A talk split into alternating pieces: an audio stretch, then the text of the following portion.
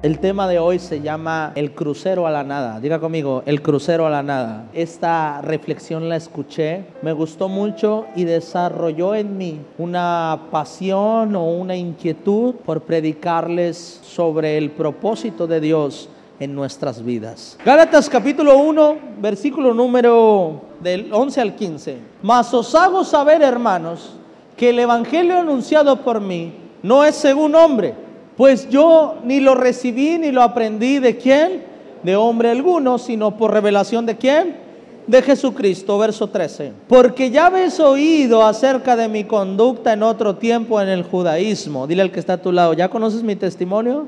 Pablo le dice, bueno, ya sé que tengo un mal testimonio, dijo Pablo. ¿Cuántos se identificaron? Ya vamos a ministrar, ¿verdad? Pablo dijo, pero ya conocéis mi testimonio cuando andaba en el judaísmo.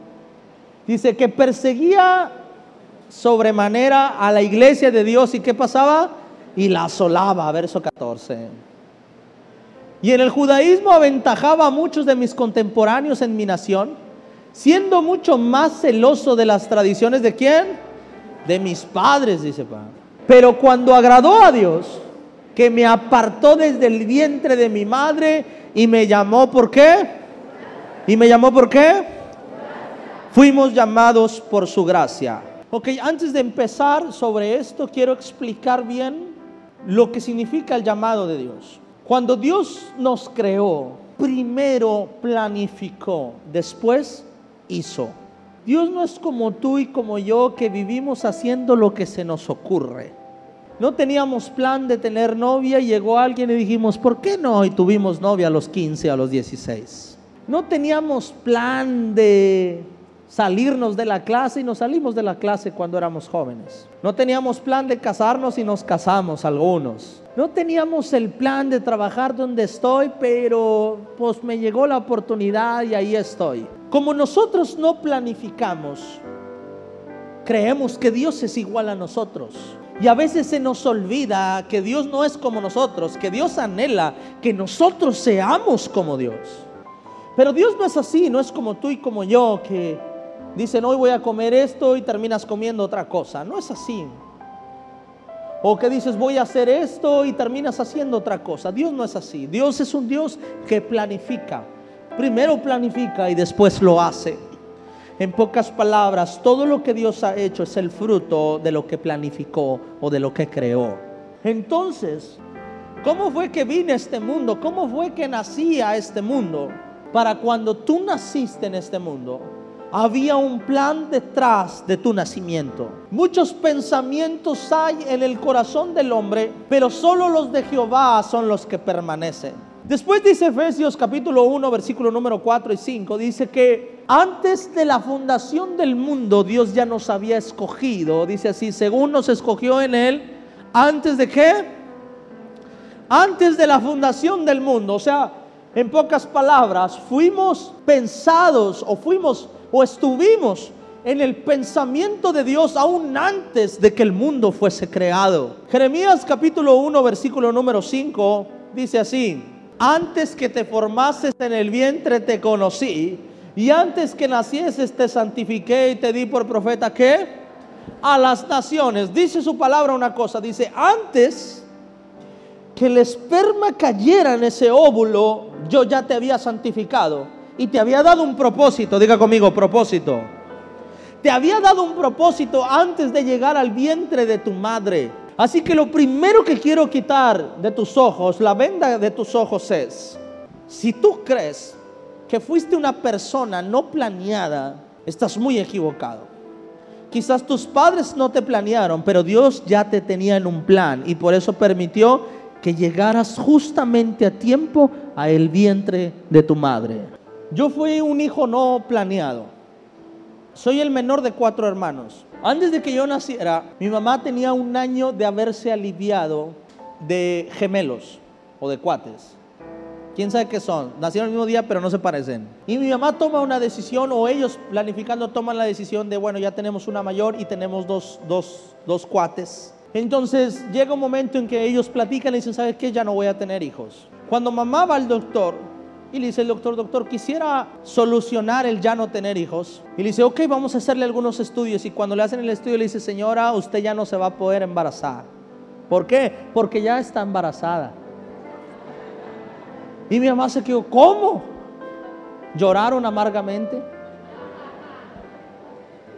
Y el día que yo nací, eso me cuenta mi mamá, no sé si es verdad, pero dice que mi papá y mi abuelo se fueron a emborracharse ese día.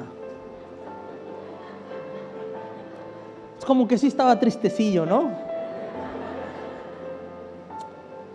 Pero no estuve en el plan de mis padres. Pero estaba en el plan de Dios. Cuando mi mamá estaba embarazada de mí, al séptimo octavo mes, le diagnostican diabetes gestacional. Y cuando nací, le dijeron los doctores, señora, lo más probable es que su hijo vaya a nacer con diabetes también. Y le dijo el doctor, señora, de aquí a los 13 años su hijo puede desarrollar diabetes o alguna enfermedad sanguínea, cáncer, leucemia, lupus, qué sé yo, de aquí a los 13 años. Por ese gen que está en él, que se desarrolló durante su crecimiento o durante su desarrollo en el embarazo. Cumplidos los 13 años exactamente, me diagnostican leucemia. Leucemia. Y ya usted conoce el testimonio, amén.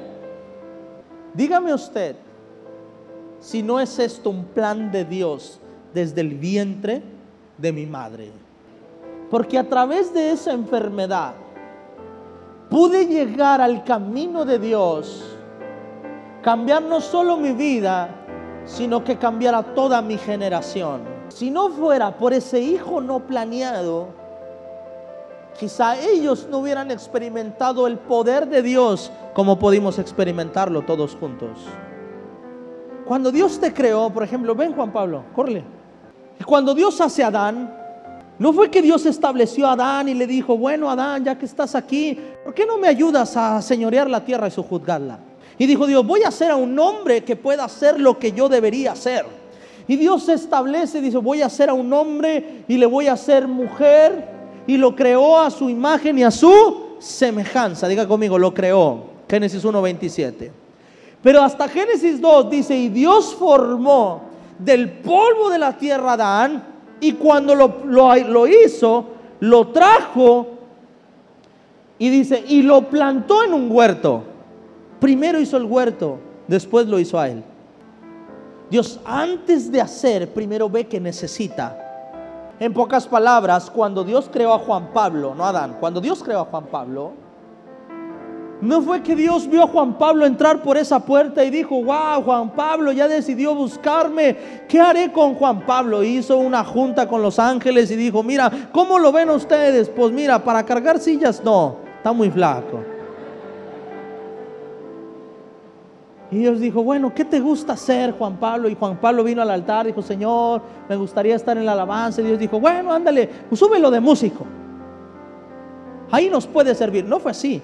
Dios desde antes de la fundación del mundo dijo, voy a necesitar un pianista en Ayudamiento Monterrey. Y creó a Juan Pablo hace, ¿cuántos años tienes? Hace 20 años, 9 meses puso a Juan Pablo en el vientre de su madre. Porque Dios tenía un propósito. Y a ese propósito le puso nombre, le puso Juan Pablo. Por eso cuando tú llegas al camino de Dios, llegas con muchas cosas que hay que quitar hay que cambiar porque empezaste a crecer sin tu propósito, sin tu llamado y empezaste a adoptar un carácter que no era tuyo, empezaste a adoptar valores que no eran tuyos, sabiduría o conocimiento que no era tuyo, que no era el que tenías que crecer. Y cuando Dios te toma, dice, hijo, déjame hacerte nuevo porque pudiera usarte así como estás, pero yo tenía un propósito en ti antes de que vinieras a esta tierra. Amén. Así fue. Amén. ¿O usted cree que usted tiene un Dios que improvisa?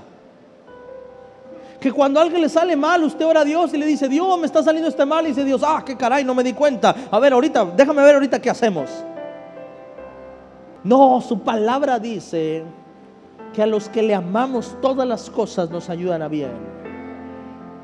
Que Dios sabe hasta la hoja que cae o hasta la cantidad de cabellos que tenemos cada uno de nosotros. Dios es perfecto, diga conmigo, Dios es perfecto.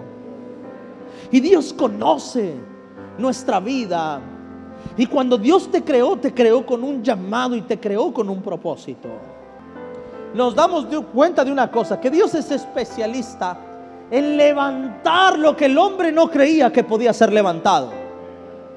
Y dice, y de lo vil, de lo menospreciado, me levantó Dios o me escogió Dios para avergonzar al que se cree sabio.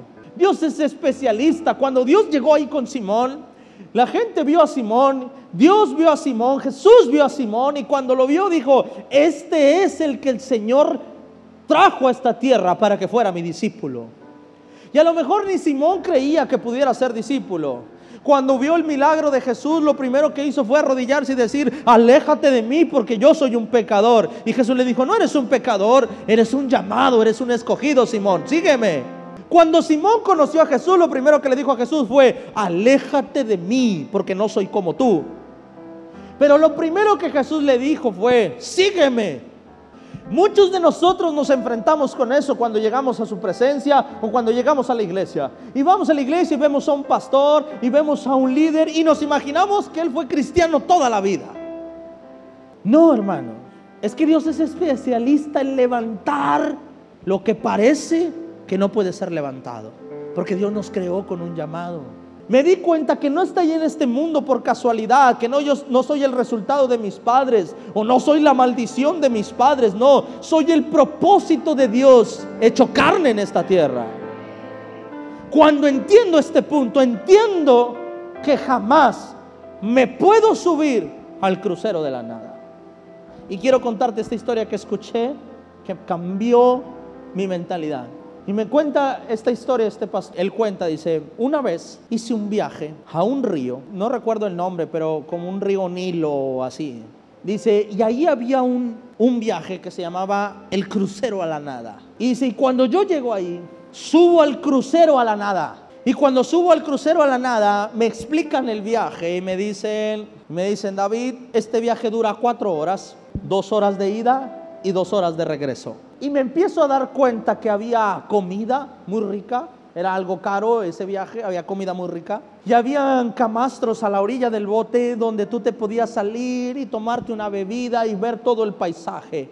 Pasabas por ciudades y veías las ciudades. Y de repente empezaba el ambiente y ponían música. Entonces todos los que iban en el crucero bailaban, algunos cantaban, hacían karaoke otros solo comían, otros dormían. Dice, pero cuando pasaron las primeras dos horas, de repente de la nada, ese bote empezó a dar vuelta y regresó. Cuando llegamos me di cuenta por qué se llamaba el crucero a la nada. Porque no íbamos a ningún lado, solamente dábamos, viajábamos dos horas y regresábamos dos horas y desembarcábamos en el mismo lugar que embarcamos.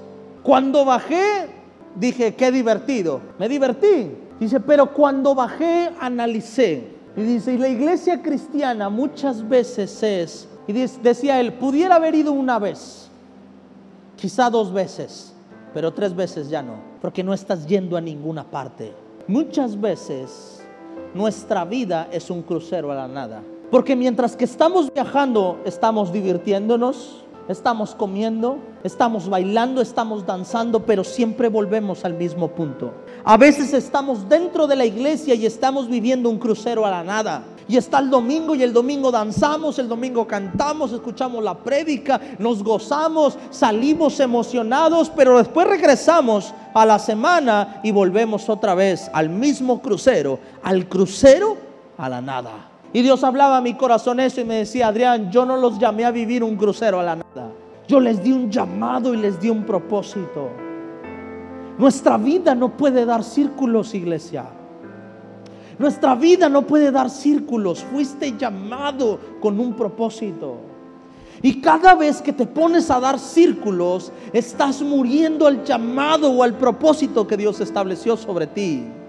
Y no es malo estar en ese crucero. Y no es malo disfrutar, venir el domingo, disfrutar. No, no es malo. Pero lo malo sería estar siempre haciendo una rutina, una monotonía y olvidar el llamado que Dios puso sobre ti. Y Dios hablaba en mi corazón una cosa, y me decía, la mayoría de la iglesia vive en un crucero a la nada y está disfrutando, pero va a pasar algo. Si la persona no crece, si la persona no experimenta mi poder, si la persona no, no, no experimenta mi poder o mi gloria, va a llegar un momento en que se le va a hacer aburrido estar yendo a los cruceros de la nada. El enemigo sabe que si estás en stand-by, que si estás detenido, que si estás parado, eres su presa. Sabe que va a poder comer tu propósito y se va a poder comer tus generaciones. Y tu trabajo, ¿sabes cuál debe ser? Cada domingo descubrir qué es lo que Dios me llamó a hacer. ¿Qué es lo que Dios quiere conmigo? ¿Por qué, me ¿Por qué decidió que naciera en la familia que nací? ¿Por qué decidió que naciera en el lugar donde nací? ¿Por qué Dios permitió que yo estuviera en esta casa, en esta iglesia? ¿Por qué Dios me trajo a este lugar? ¿Qué es lo que Dios me quiere enseñar? ¿Qué es lo que Dios me quiere mostrar? Y hoy quiero hablarle a todos aquellos que han servido en el camino de Dios y llegó un momento en que te detuviste, te paraste y empezaste a vivir un crucero a la nada. Personas que fueron líderes, personas que sirvieron, que predicaron, que adoraron, que cantaron, que sirvieron. Y de repente a la nada te subiste a ese crucero y solamente estás dando vuelta en círculos. Y dice Dios, ¿dónde está tu llamado? ¿Dónde está tu propósito? Cuando Jesús es crucificado y de repente llega Jesús y levanta a Pedro. Y cuando levanta a Pedro, escucha esto, el primer milagro que Pedro hace fue un hombre que estaba tirado a las puertas de la ciudad y ora por él y lo sana. Mi pregunta es, ¿por qué Jesús, si estuvo muchas veces en esa ciudad y ese mendigo estaba ahí en las puertas de la ciudad, ¿por qué Jesús nunca lo sanó? ¿Por qué tres años después vino a hacerlo Pedro? ¿Por qué sanó a la mujer del flujo de sangre? ¿Por qué a la hija de Jairo? ¿Por qué? ¿Y por qué no a este?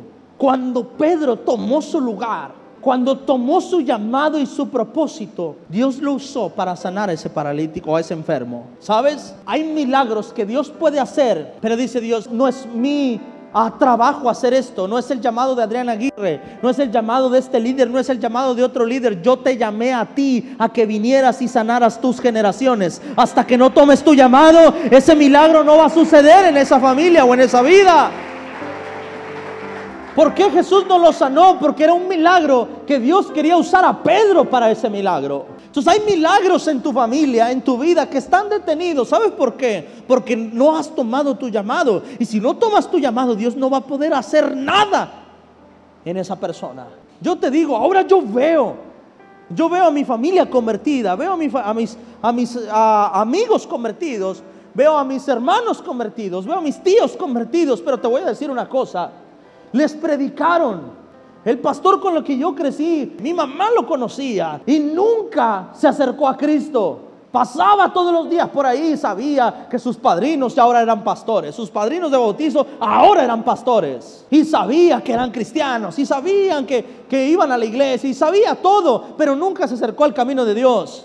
No fue hasta que pasó 30, 40, 30 años que su hijo de 13 años se enferma de cáncer y ahora milagros que estaban en mi familia parados se dieron. Tíos se convirtieron, primos se convirtieron, sobrinos se convirtieron. No fue por medio de esa persona, fue por medio del milagro que Dios hizo en mi vida. Y no es que nunca estuvieron ahí, es que hay cosas que van a suceder cuando tomes tu llamado. Espero no ofender a nadie, pero estamos orando nosotros, Padre, que mi hermano se convierta, Padre, que mi tío se convierta, Padre, que mi esposo se convierta, Padre, que mi hermana se convierta, Padre, que mi hijo se convierta. Dice Dios, no se van a convertir hasta que tomes tu llamado. La conversión tiene que ser por ti. Queremos que otro que sí ha tomado el llamado venga, ore por él y entonces suceda el milagro. Y dice Dios, ¿y por qué no tomas tú tu llamado? Si vieran un cambio en tu vida, entonces a lo mejor ya ni hay que orar. La única manera en la que Dios se puede manifestar en mi vida, ¿sabes cómo es? Siguiendo su propósito. No siguiendo mi voluntad, sino siguiendo la voluntad de mi Padre. Somos el resultado de uno que no vino a hacer su voluntad, que vino a hacer la voluntad del Padre. Llegaste al camino de Dios por uno que se dejó ser usado por Dios. No puedes vivir en un crucero a la nada si tú ya experimentaste su poder, si tú ya viste que Él es real, si tú le amas con todo tu corazón, hay que caminar en el llamado que Dios nos dio. Hay que caminar en el propósito de Dios sobre nuestra vida. Deberíamos derramar lágrimas aquí por saber el propósito de Dios y no tirarlas por un milagro que Dios ni nos quiere dar a veces. Si hay algo que nosotros debemos de buscar de Dios, no es el pan y los peces, es saber por qué me llamó, por qué me escogió, por qué me mostró su gloria a mí. ¿Por qué me tienes sentado hoy aquí en Ayudamiento Monterrey, pudiendo haber estado en otro lado? ¿Por qué Dios me sentó aquí? Porque Dios quiere que sepas que hay un llamado en tu vida y hay un propósito, que te escogió desde antes de que llegaras al vientre de tu madre. Y me llamó, diga conmigo, y me llamó por su gracia. La palabra llamó es la palabra kaleo en griego, que significa y me invitó. Caleo o llamar en griego es invitar. Diga conmigo, invitar. Es una invitación. El llamado de Dios no es imposición, es invitación. Si tú estás esperando que Dios de repente te use, estás equivocado. No funciona así. Dios te hace una invitación y nosotros tenemos que acudir a ese llamado. Y si no acudimos a ese llamado, van a pasar 60 y 70 años y te vas a morir sin haber cumplido el llamado de Dios en esta tierra. ¿Por qué pudiendo haber llamado a mi vecino que es más bueno que yo, o aquel que es mejor que yo, o aquel que sí sabe, ¿por qué me llamaste a mí? Bueno, esa respuesta la tiene Dios. Habrá quienes Dios los llamó para otras cosas, ser consejeros, ser evangelistas, ser empresarios. Habrá llamados totalmente diferentes. Pero hay que buscar lo que Dios nos llamó a hacer y caminar en ese llamado. Porque si no solamente estaremos dando vueltas, estaremos metidos en el crucero a la nada. Cuando hay un llamado, el ser humano necesita sentirse útil. Cuando el ser humano no se siente útil, automáticamente un espíritu de depresión va a venir a atormentar su vida. Porque el no ser útil abre una puerta grande para que el enemigo venga cuando caminamos en el llamado, vamos a empezar a ser útiles, porque eso fue lo que Dios nos llamó a hacer. No hay nada más peligroso que una iglesia ociosa, porque una iglesia ociosa es una iglesia que se autodestruye. Note usted una cosa, pero cuando alguien está de ocioso, tiene tiempo de mirar, tiene tiempo de juzgar, tiene tiempo de criticar, tiene tiempo de hablar, tiene tiempo de todo porque no está ocupado. Pero el que está útil, el que está ocupado, le preguntas, oye, ¿supiste lo que pasó? No, no me di cuenta. No, es que yo estaba trabajando. Porque el enemigo usa el ocio para destruir no solamente una iglesia, para destruir nuestra familia. Cuando no tienes nada que hacer, cuando estás en tu casa encerrado todo el día con tu esposa, terminas peleado.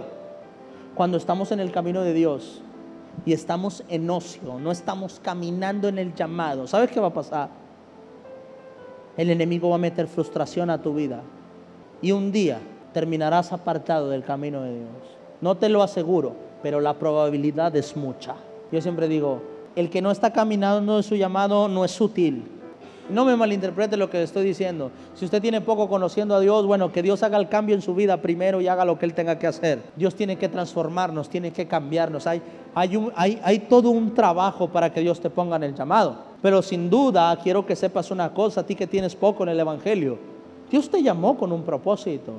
También hay propósito para ti, aunque no lo creas.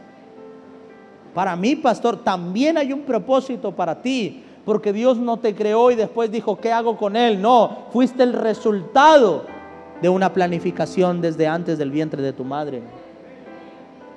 Hay un llamado en tu vida. ¿Qué será, pastor? Eso es lo que hay que descubrir. ¿Qué será lo que Dios nos llamó a hacer? Hay familia tuya que a lo mejor no hubiera llegado al camino de Dios si tú no hubieras tomado tu llamado. Hay familia que llegó al camino de Dios no porque hayas tomado el llamado, nomás porque le dijiste sí al Señor. Ahora imagínate si tomaras tu llamado. Hay familia tuya que se va a afianzar en Dios hasta que tomes tu llamado. Deuteronomio capítulo 28, voy a terminar con esto hoy. Acontecerá que si oyeres atentamente la voz de Jehová tu Dios, para guardar y poner por obra todos sus mandamientos que yo te prescribo hoy. También Jehová tu Dios te exaltará sobre todas las naciones de la tierra. Y vendrán sobre ti todas estas bendiciones y te alcanzarán si oyeres la voz de quién? la voz de Jehová, tu Dios. Cuando respondemos al llamado de Dios, a la invitación de Dios, todas estas bendiciones, ¿qué pasará? Te alcanzarán. ¿Las buscarás tú? No. ¿Las vas a corretear? No. Ellas te van a alcanzar a ti. Bendito serás tú en la ciudad y bendito tú en dónde? Dice, serás bendito donde quiera que te pares, aquí o allá, en la ciudad o en el campo. A donde quiera que fueras vas a ser bendito. ¿Ok? Verso número 10. Y verán todos los pueblos de la tierra que el nombre de Jehová es invocado sobre ti. ¿Y qué pasará? Que para que estas bendiciones te alcancen, el pueblo tiene que ver que el nombre de Jehová es invocado a través de ti.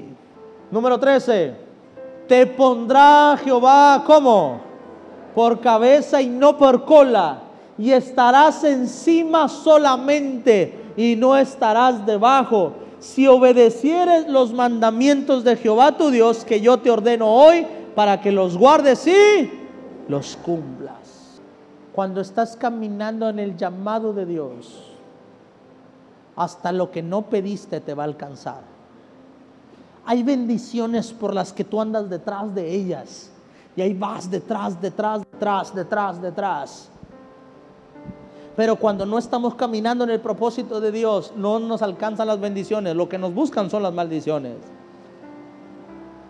Pero cuando estás caminando en el propósito de Dios, ¿sabes qué pasa? No tienes que buscar nada. Esas te van a empezar a llegar solas a ti y te van a alcanzar y van a llegar a tu vida y te van a inundar en tu vida que va a llegar un momento que vas a decir, Señor, es más, te vas a sentir indigno y vas a decir, Padre, no merezco todo esto que tú me estás dando. Gracias, Padre, porque ni yo lo esperaba, ni yo lo no imaginé y tú me lo has entregado hoy.